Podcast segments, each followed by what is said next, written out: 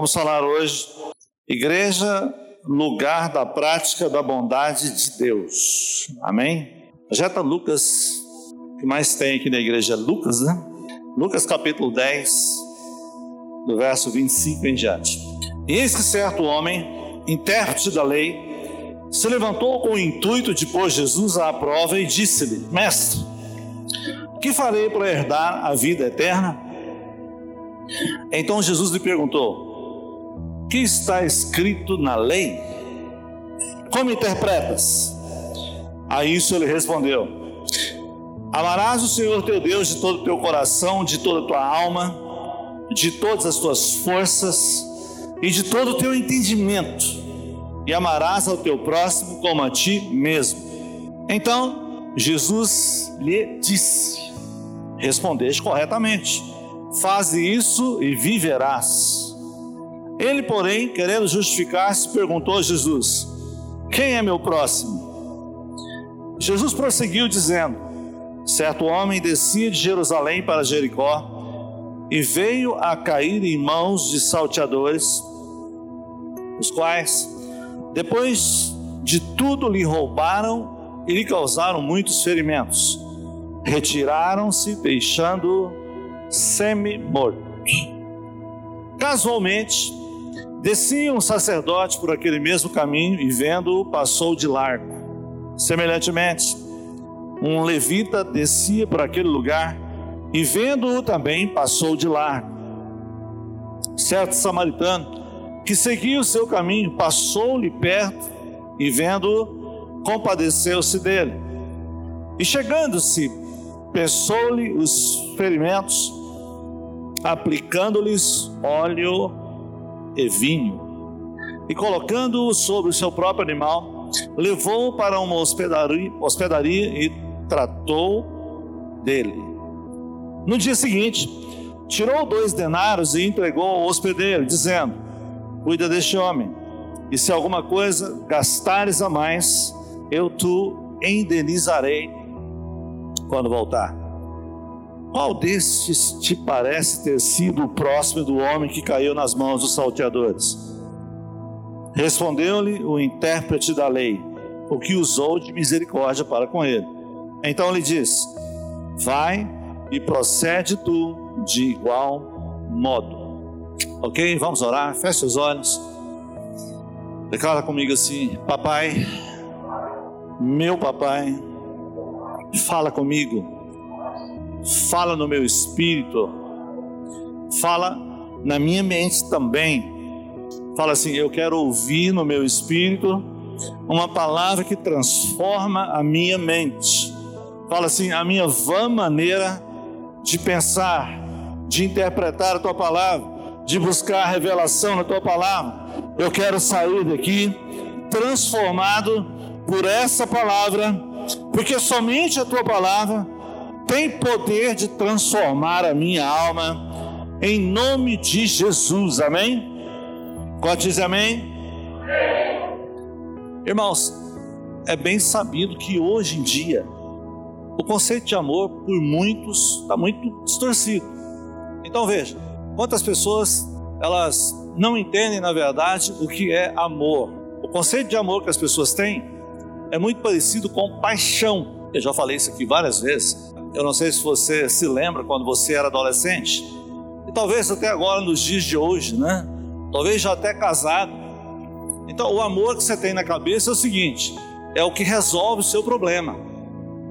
A Bíblia não fala desse amor. Então, é como se você estivesse relacionando com uma pessoa e você fala, Eu te amo. A pessoa é bonita, maravilhosa, eu te amo.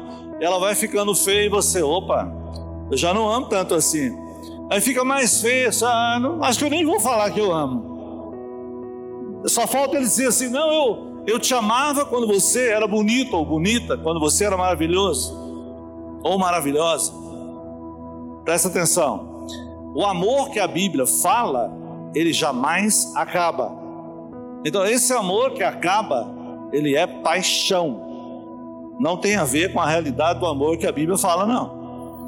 É importante que você fique atento, porque igreja é o lugar de você viver esse amor, mas tem que ter realidade, você tem que aprender, você tem que absorver, você tem que ter revelação na íntegra e você primeiro tem que viver isso, você tem que sentir isso.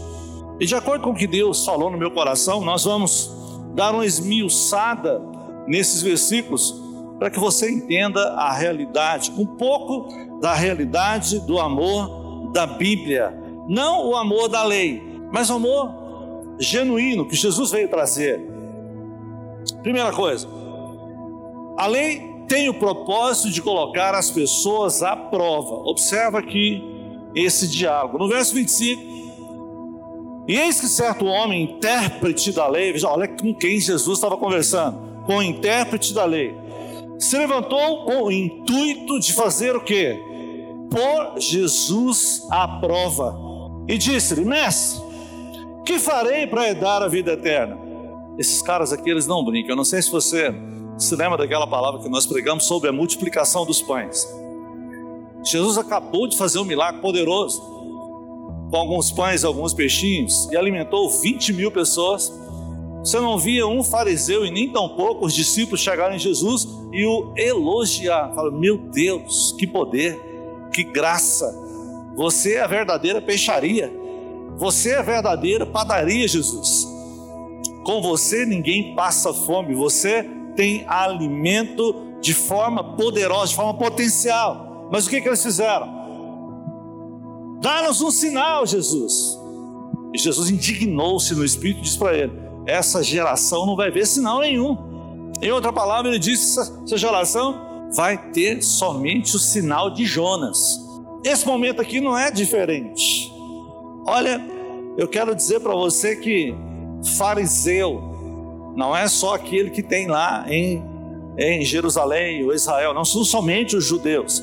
Existem pessoas no nosso meio, existem irmãos que estão aqui ou estão fora, eles seguem a lei. Às vezes eles te fazem pergunta ou nos fazem pergunta com o propósito de emparedar, com o propósito de te colocar à prova.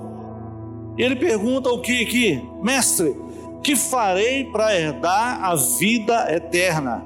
Ele está colocando Jesus numa sinuca de bico, pelo menos tentando colocar Jesus numa sinuca, numa sinuca de bico. Por quê?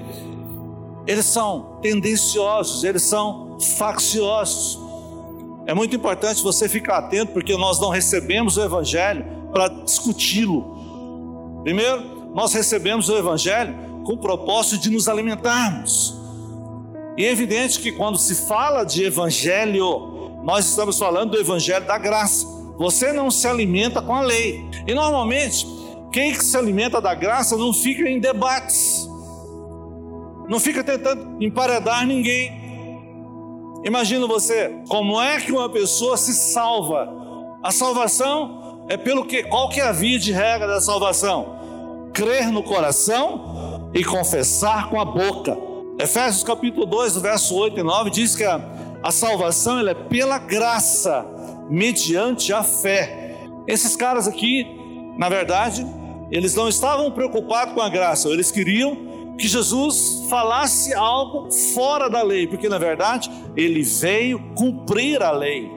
Entende? Ele não veio pregar graça para judeu, ele veio cumprir, tanto que ele foi para a cruz.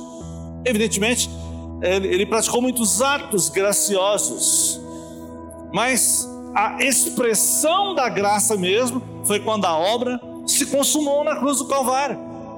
Porque quando nós falamos de cruz, nós, nós falamos obra consumada para exemplificar para você. Portanto, meu querido, cruz fala de amor, fala de prática, fala de entrega e fala de resolução de qualquer problema. Então, quando nós dizemos que Jesus lá na cruz chamou, nós estamos querendo dizer o seguinte: resolveu todos os seus problemas. Está consumada a sua cura, está consumada a sua felicidade, está consumado todos os seus projetos, sejam eles quais for, é pela fé. Se você crê que lá na cruz se resolveu, o propósito de Jesus também está consumado na sua vida. Eu pergunto para você nessa noite: a obra de Cristo, ela está consumada na sua vida ou está consumada no papel?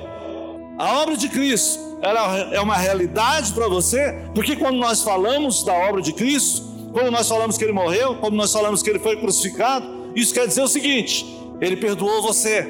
Isso é nada mais, nada menos que também justificar você. E também quer dizer, ele pagou o preço da sua dívida, a sua conta está paga. Portanto, quando você estiver andando aí, você tem que andar de cabeça erguida, líquido e certo, que não haverá intempéries, a não ser que a sua mente não esteja conformada com essa verdade.